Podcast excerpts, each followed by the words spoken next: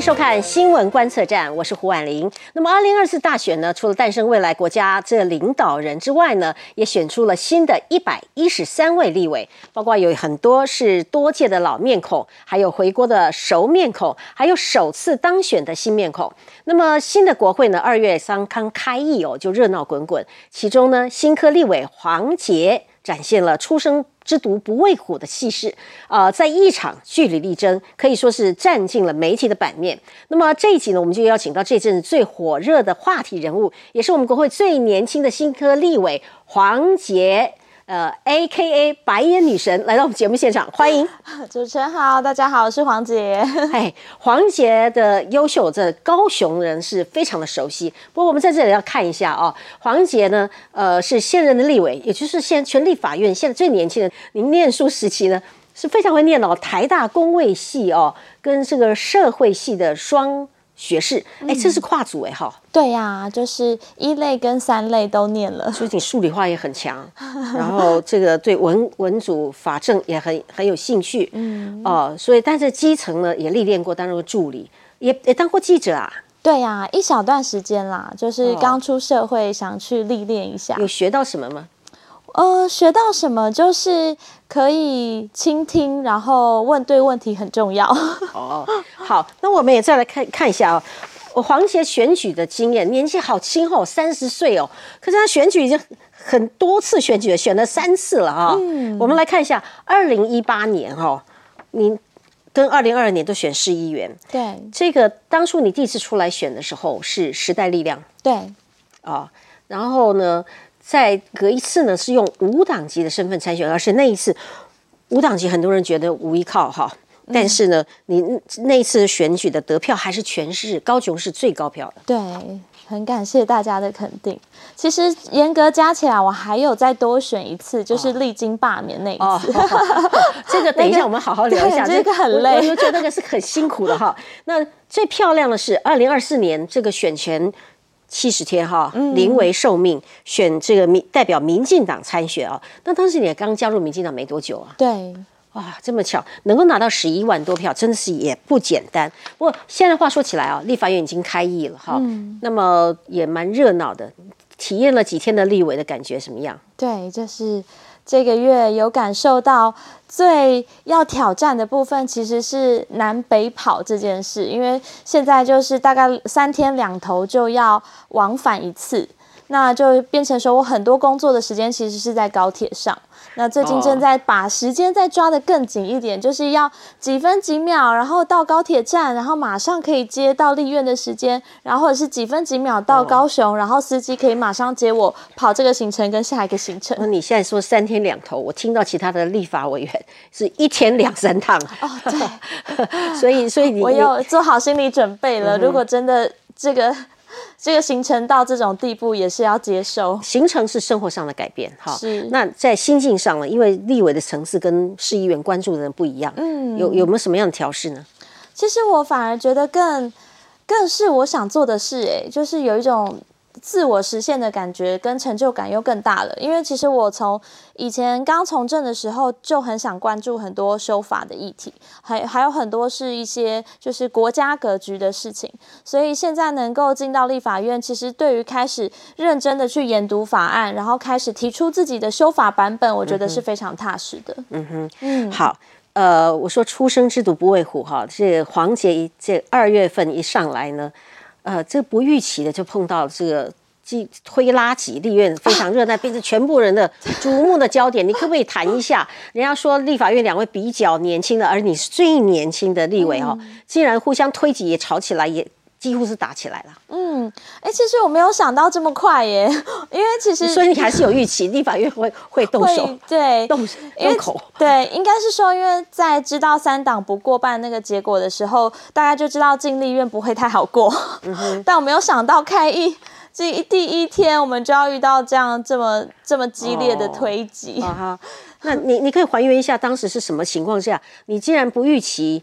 那你也出手了，是你你你当时的想法是什么？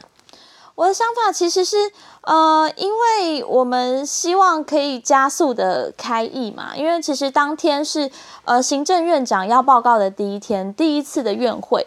那就是国民党团，当然他们就是已经做好准备要来背歌了，所以他们就自带了自己的麦克风，非常大一个音箱，就这样拖进来，然后就开始就是站在一场前面大声的宣讲。那这个时候，通常院长就是在这种需要协调的时候，他要找三党的总招，然后协调说好大概接下来怎么进行，不然这个议事会没完没了。那没有想到国民党就是就拖了蛮久的，那甚至是后来开始拿着自己的麦克风开始造谣啊，说什么石安是民进党的错等等。那我觉得后面已经越讲越夸张，开始该开始讲一些不实言论。那其实我在旁边真的听不下去，我就是冲上去要制止罗志强说：“你不要再拿着你自己的麦克风。”就第一个议场不能带麦克风，不可以带自己的，因为如果每个人都带自己的，那整个议场大乱。因为就变成到底要听谁的发言，而且那都是有意识记录的，会白纸黑字记录在我们的公报上，所以自己的麦克风绝对是不能带。那他们开始这样子，就是各种的开始开花之后，我就去上前制止。那没想到我这个抢麦呢，就被徐巧芯发现说，哦。我他应该要出场了，所以他就冲上来把我推挤到旁边，说不要不要抢别人麦克风，然后就我们就有点发生口角，那他就是会开始有一些肢体的这个冲突这样子。那你打到他了没有？没有啦，就其实我要讲，我非常理性，因为我的原意就是去制止他，不要再拿自己的麦克风，而且是违规的。那后来就是巧心，当然就比较激动一点，他上来就是马上把我往后推，他要。挡在那个罗志强前面，变成一个人墙，把我围堵住。这一时的激烈哈，不预期的。啊，现在大家也也也把你们两个双拼啊哈，不断在做比较。其实过去几年就已经有有些时候讨论啊，是你们都年轻世代。但是呢，这一场呢，就是大家就要比较两个人。我们来看一下啊，年龄相仿，这个我不知道年纪轻是是胜出还是还是还是应该 礼让哈。就我们看一下。呃，黄杰跟徐小新两位的差异哦。呃，黄杰念的这个是自然组，好，后来也念了社会组，是台大啊。那么徐巧芯呢是呃法政啊政治大学啊。你是熊女是第一志愿啊。那么您当过两届议员，呃，这个徐巧芯当过两届，不过很主观，好像我们很多的网友都上去评论，觉得在才学年龄上您是是比较比较优异啊。因为大家是跟你这样翻，因为最近大家都在比嘛。嗯，是，嗯，当然我觉得就是这个好玩啦，大家喜欢拿我们的一些学经历做比较啊，我觉得这都没有关系。但我觉得接下来在立院的表现还是比较重要的，所以接下来进到各个委员会也是我自己觉得是很重要的一个战场，因为那就是真的议题是非常。一对一的，然后是真的是厮杀的现场了，而且这个一旦是过了，就真的过了。哦，因为我看到徐巧芯跟您以前也常常在不同的节目同台啊，是那应该有点私交吧？这次会不会伤感情呢？其实不会啦，就是我们都是呃认真的表达自己在政治上的立场这样子，所以其实我觉得，嗯，就是在公事上本来就应该要把自己最好的表现拿出来。你觉得不会伤感情？其实私底下也没有太多互动啦，好像你们一起演过舞台剧，对对对，就其实是会有一起排练的这个过程。然后之前也呃节目上也算蛮常同台的。嗯，好，其实呢，呃，黄杰进入到立法院，还有一个大家要瞩目焦点，就是当年您在这个高雄市议会的时候监督的市长，现在呢转型，现在是立法院长。哦，立法院院长，那当然角色不同，他负的职责不一样。那你觉得您您跟韩国瑜之间现在的是什么样的定位呢？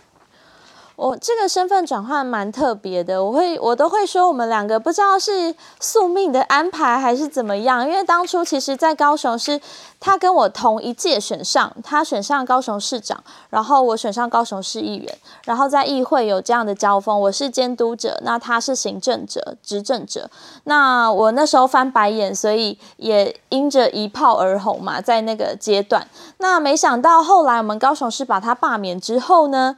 再过了四年，我们竟然在立法院重逢了，而且是以同学的身份，在同一个、同一届的同一个班级，又再度的这样子相会，我觉得也是蛮特别的缘分。那只是说，接下来就当然不是说我监督他，因为我们是同班同学嘛。那他比较像是我们这个班级的班长，所以接下来他的角色其实非常重要，他必须要意识中立，然后他必须要做国会外交。所以我会期待说，我们的班长应该要有领导风范，要有一个真的是龙头的角色，他可以带领我们这个班级，作为台湾最重要的一个民意的殿堂，然后不管对内对外都有一个很高的格局。过去您不欣赏这个韩国瑜市长的时候，你会翻白眼。那如果这次你就是按照你刚才讲的这情况，如果他不够，你认为不够中立啦，或者是表现不够。妥当的时候，你还会翻白眼吗？可能就没有这个机会，但是我会很努力表达我的意见。就例如说那一天，那个行政院长来报告的时候，那他作为一个呃，在在院长在上面敲锤的这个角色，他竟然是敲了休息。所以那一天就是我在跟国民党冲突的时候，其实院长是不在的，因为他他就。放任我们这样子在在班上闹，就会变成说，如果班长不愿意去好好的管理这个班级的话，那这个秩序会堪忧。嗯哼，对。听说其实您的家人就是亲属了哈，家族哈亲属，也有一些人也是蛮支持韩国语的。哦，是。那就跟家人哦，会因为这个事情起冲突呢？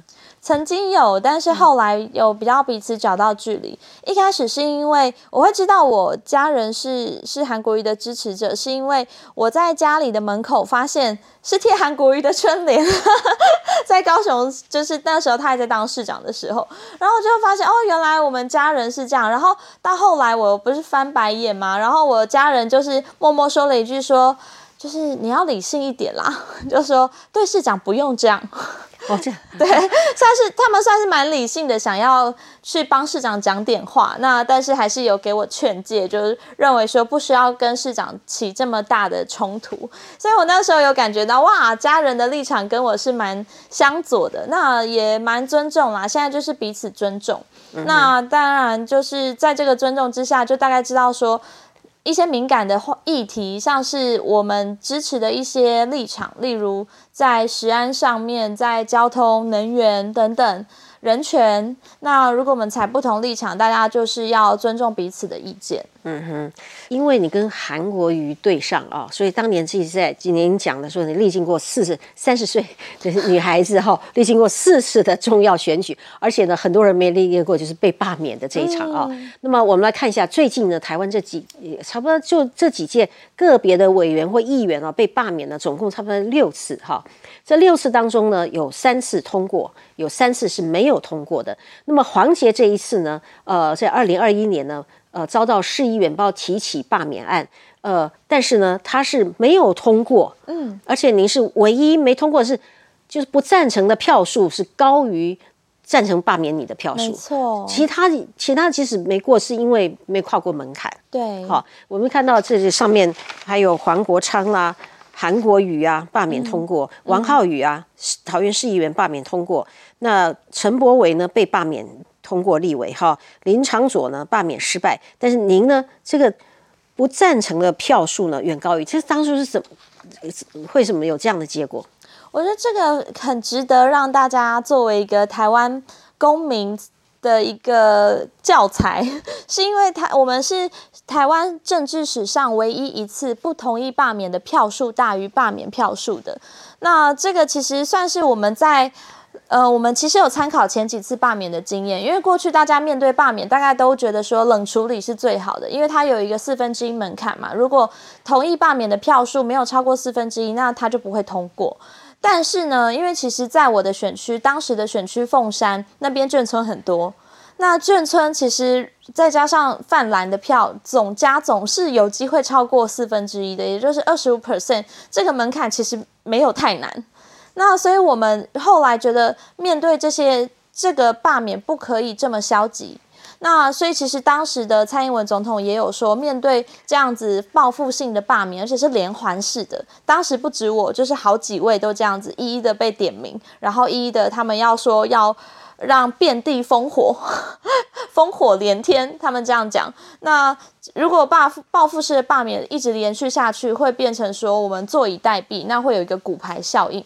所以当时我们的对策是认为一定要正面面对这件事情。那正面面对的方式是什么？就是我们的支持者也要出来反制，但是其实非常困难，因为过去台湾人没有。这个经验说要出来投反罢免，然后大家说什么是反罢免？是不要投票叫做反罢免吗？并没有，我们必须要告诉我们的乡亲支持者说，你的反罢免的行动是你要站出来投票，而且你要投五个字的那个哦。然后他说哦，五个字是什么？是不同意罢免，总共是五个字。那这件事其实需要很多的的教学，我们要拿着一张一张的这个。范例告诉大家说，上面写的是不同意罢免，你不能投错哦，因为大家想说，后来后来我怎样？啊，唔过我就是投同意，对吧？我说唔对唔对，因为很，因为它是双重否定，就是如果。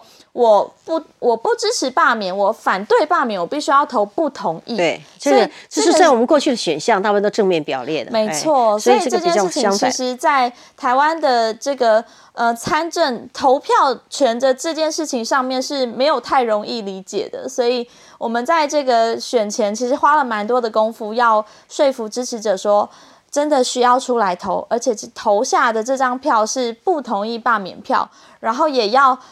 费尽功夫说服支持者说，你投的这张票很有意义，不只是把我这个人留下来，它背后也是让很多呃我们的整体的民主支持者，让大家知道说，接下来我们可以用这种方式处理，才可以留下一个好的范例，嗯哼，然后去挡住这个接下来的接连式的报复性罢免。会不会觉得在某种呃衡量的标准之下，会觉得这个？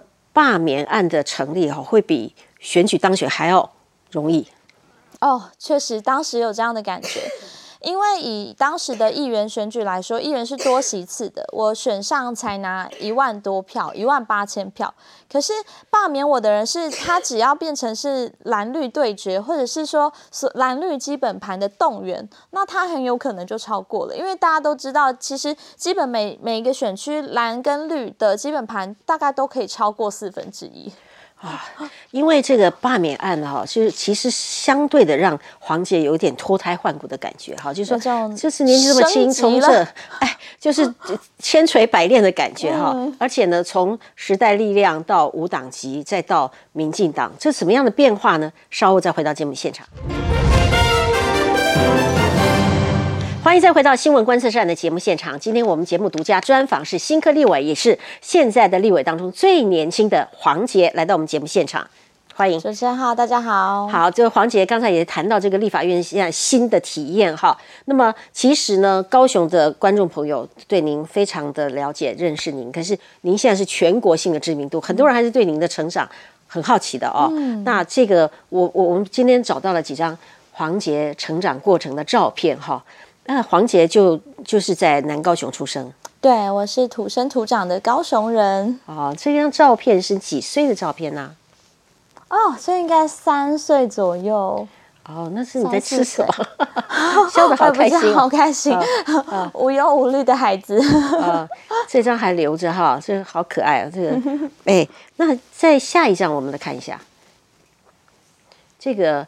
这个这个红色的毕业哦，是幼稚园啊，所以才穿红色的毕业啊，跟现在已经有现在的模样了，好可爱哈。这个谈谈家庭好吗？好啊，呃，其实我家算是就是蛮单纯的小家庭，呃，因为我爸爸是国小老师，那其实我小学跟从幼稚园到小学都是就是跟爸爸一起进出校园这样子，所以算是在一个蛮。呃，蛮自由自在的环境下长大，会不会很严谨呢？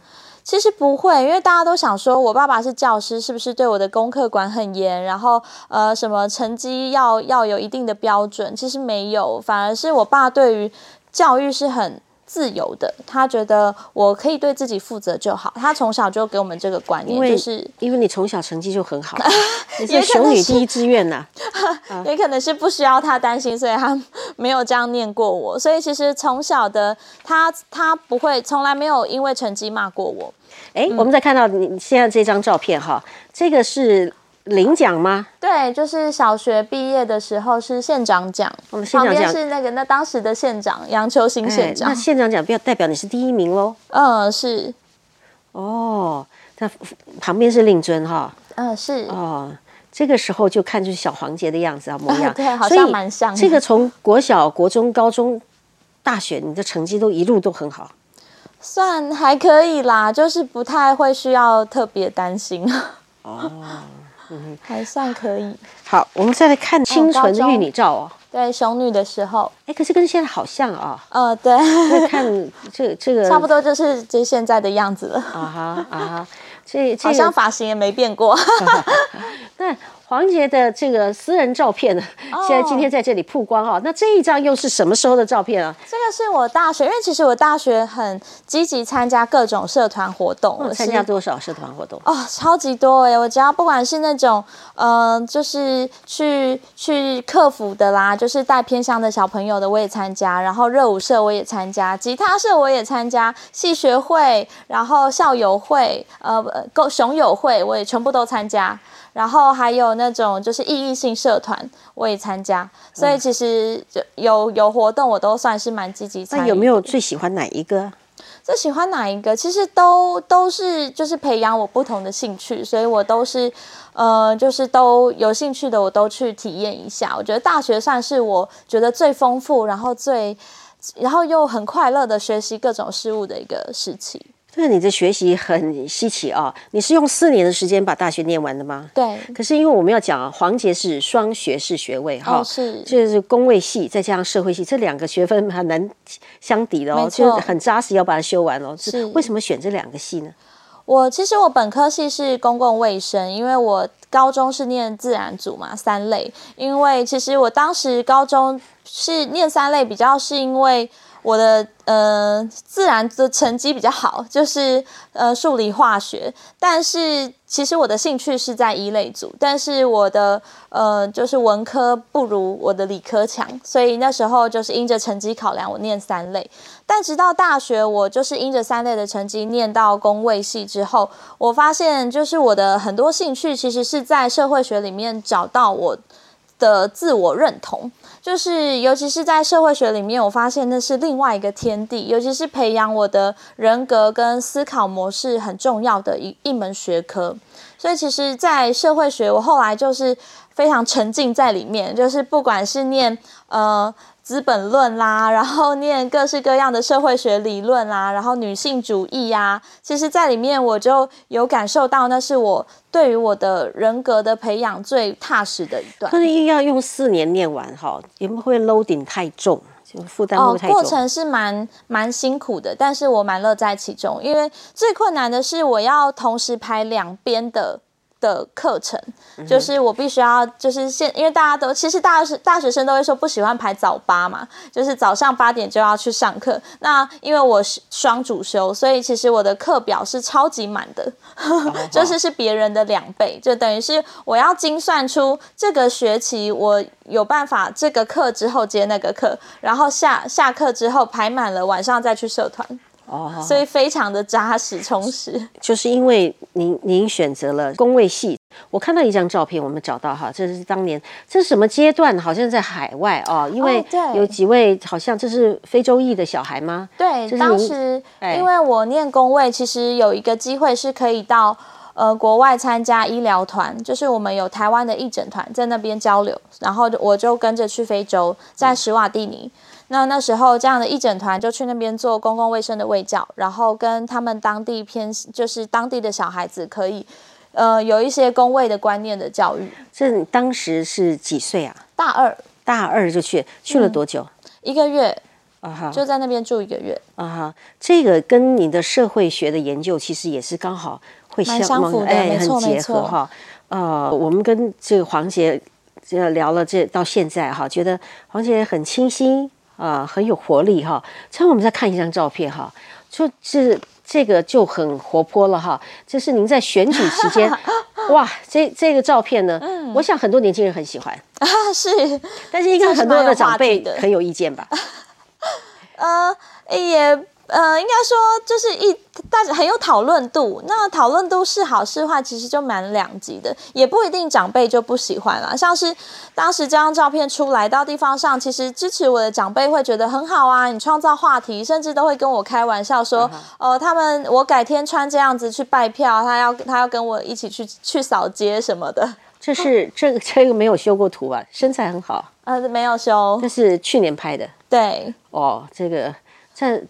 腿上的这个图案不是真的刺青吧？是纹身贴纸哦，纹身。因为呃，我要讲一下这张照片，因为他我是就是 cosplay 一个角色，一个动画里面的角色。然后我为了要跟他一模一样，把那个他身上的动画里这个角色的刺青去找人设计纹身贴纸，然后一模一样，然后贴在身上。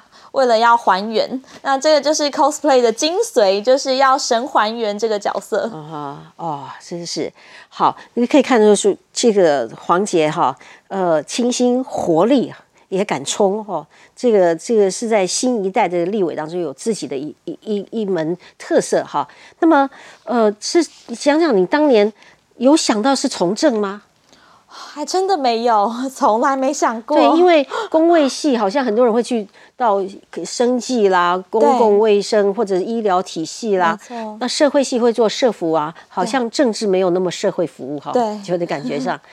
那那什么样情况走走到了这个政治这条路呢？我觉得真的是意外耶，但好像又冥冥之中，好像就是依照自己的，就是 follow my heart，然后就一步一步走到这里了。然后我说冥冥之中，是因为其实最关键影响我的还是大学参加三一八太阳花学运。那那时候其实刚好距今十年了。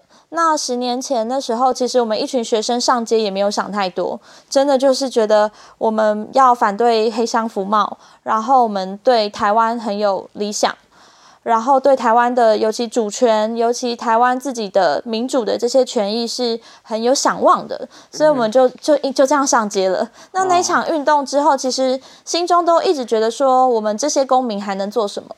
就是不能说这个结运动结束就结束了。那后来就一群年轻人就组成时代力量嘛，那我就进了立法院当助理，就在时代力量当助理，然后就后来就刚好有个机会，就是说我们这一群时代力量的伙伴是不是应该大家就从开始试着参选，然后用自己下去参选的方式进入体制。然后去把我们当初讲的这些理想，包括那时候讲的一些两岸监督条例啊，然后我们的一些对于人权的关怀、转型正义等等，可以真的拿到这些地方上去实践。好，那么呃，所以参加了这个太阳花学院之后呢，呃，顺理自然，当时很多人都加入了时代力量。嗯，对。那您在时代力量阶段，您自己的感受如何？嗯，当然，我觉得那是一个非常重要的，对我对于政治的期待的样貌。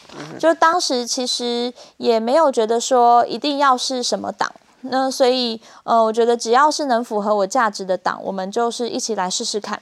那这群公民力量后来就其实组成了非常多小党，那时候小党非常蓬勃，就是包括时代力量啊、社民党啊，然后那时候台湾激进，还有呃呃绿党等等，就是这些小党都纷纷的出呃开始百花齐放，所以那时候其实，在小党里面也学习到很多，因为当然小党的优点就是。可以很冲很拼，然后做很自由的发展，但缺点就是比较没有制度，所以在里面也是有学习到各种，就是当这些制度还不完整的时候，我们要如何组成一个比较有民主程序的决策委员。嗯哈，那是什么样的情况之下，你从时代力量退出，然后转为无党籍的？当时是什么想法？当时其实。呃，比较就是对于党内民主有一些失望，就像我刚刚讲的，一个小党在成长的过程，它确实会经历一些制度还不完整的时候，那这样的跌跌撞撞就会让有些人想要，呃，就是有别的想法，或是觉得自己更独立的发展或许是更好的。所以其实我也算是就是觉得我。我比较想要再更自由一点，那所以我就是选择不要跟不要追随这个党。那我觉得也是，嗯，应该是说比有点发现党的价值跟我自己有一点旗见吧，嗯，所以我觉得应该要跟随我自己的想法。嗯哼，那既然离开了一个政党哈，觉得崇尚自由，没有拘束，那到去年您就参加了民进党，是啊，那这是什么样的想法？因由会加入民进党呢？其实去年入党跟呃总统大选非常有关系，因为我认为二零二四的总统大选太关键了。嗯哼，因为就是其实，在选前大家都有感受到，尤其是我们绿营啦，就是绿营的年轻人，其实都有一点担忧，会觉得说我们好像绿营的声量不够，然后觉得我们这里好像动能不足。然后，甚至是因为接连着之前几次的地方选举的失败，也不是说是失败，就是不如预期，所以大家其实蛮忧愁的。那在这样的氛围下，我觉得我应该要就是让，尤其是我代表一个年轻世代，应该要让绿营的年轻世代也也可以，呃，更有信心，知道说还是有年轻世代愿意加入民进党，然后愿意用这样的价值去努力。那因为其实大家选前都会讲说，就是绿营是不是都没有年轻人啊？然后都好像跟年轻人越来越远等等。那我是希望自己可以做一个桥梁，所以选择在去年六月的时候加入。那那时候其实就是正准备要大选要开始开打了。那我觉得我的角色很重要，所以其实我一入党在做的事情就是到处帮。这些战将们浮选，因为我想要弥补那一块，就是年轻世代接不上的那一块。好，呃，各位观众朋友，您现在听到的是新科立委，也是年轻世代的黄杰哈，就谈到这个这个青年从政。我们稍后再回到节目现场，我们来了解一下年轻世代呃对于政治有什么想法，有什么样抱负。我们今天节目呢，独家专访是新科立委，民进党也是全体这这一届立委当中最年轻的一位黄杰哈。黄杰委员呢，利用假日来到我们节目现场接受专访。那么刚才你也提到这个年轻选票的问题啊，因为你现在是在民进党，所以你能不能谈谈？其实呃，就说有有些政党哦，就是希希望争取年轻选票，但年轻人想要的是什么？嗯。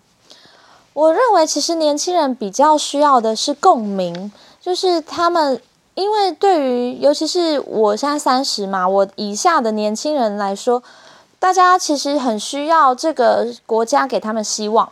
那我觉得那个希望感是非常重要的，而不是用一种上对下，然后不平等的语气说已经对你很好了。那那个其实会会让大家更有剥夺感，然后更失落，然后更惆怅。然后不太会对于这个国家的体制会反而更没有信心，所以我觉得这个沟通是很重要的，真的要非常有共鸣，然后很有同理心的去了解现在年轻人需要什么。那我必须要说，其实民进党在政策执行上做的蛮好的，因为包括啊就是学费的补助啊，然后租屋的补贴，就是该做的其实没有少，然后也是真的有在。减缓这个年轻人的负担，但我觉得在沟通的表达上，这是我们可以加强的。尤其是说，像是现在年轻人使用的各种社群平台，然后沟通的语言方式，还有这种呃心情的表达，我觉得是更重要的。沟通的宣传的策略必须要再改善。那。呃，您是特别幸运的一位呢，还是你觉得台湾的社会现在已经提供了年轻世代哈从政的环境，就是很年轻人二十几岁就可以出来争取得到机会嘛？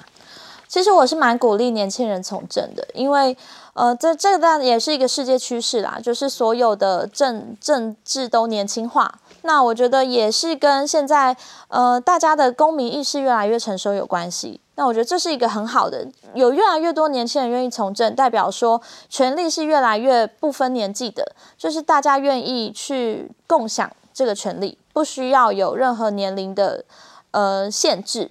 然后第二个是说，年越来越多的年轻人从政，他其实在政治圈里面的这个分布年龄分布越平均，能够发生的的立场越多元，所以我都很鼓励。在现阶段，就是年轻人还没那么多的时候，有越来越多人加入，也代表更多更新的想法。那我觉得只会对社会的进步更加速，绝对不不会有坏处。嗯哼，好，我我知道这个这个礼拜呢，这个立院的这个委员会啊，包括招委啦，是大家都定案了啊。您现在加入是内政哈，那您您近期想要处理的法案，或者是呃想要做的有哪些呢？其实内政我一开始加入最重要的是，因为其实里面牵涉非常重要的主权议题，因为陆委会啊，然后这些海巡署啊都在内政。那另外一部分很重要的是，它牵涉所有重要的，像是营建署，然后像是就是内政部底下警政、警消。那因为我过去也很关心居住正义。那里面的这些社宅的发展，尤其是现在高雄市啊，就是我在的这个县市，其实是全台湾推社宅推最多的地方。那我希望高雄可以作为一个很宜居的指标，所以我很希望在高雄可以优先来努力。嗯哼，好的，非常谢谢这个黄杰在这个假日呢，特别来呃参与我们的节目呢，剖析他的心情。我想观众朋友今天赚到了哈，听了黄杰这么多自己的呃理念啦、想法还有成长过程，很不容易啊！非常谢谢黄杰，谢谢，谢谢，预祝顺利了，也谢谢观众朋友收看，我们下周同一时间再会喽。